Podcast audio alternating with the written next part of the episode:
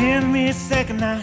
I need to get my story straight. My friends are in the bathroom getting higher than the Empire State. My lover, she is waiting for me. Just across the bar, my seat's been taken by some sunglasses, asking about a scar. And I know I gave it to you months ago. I know you're trying to forget. But between the drinks and subtle things, the holes in my apologies, you know, I'm trying hard to take it back. So if by the time the bar closes and you feel like falling down, I'll carry you home tonight.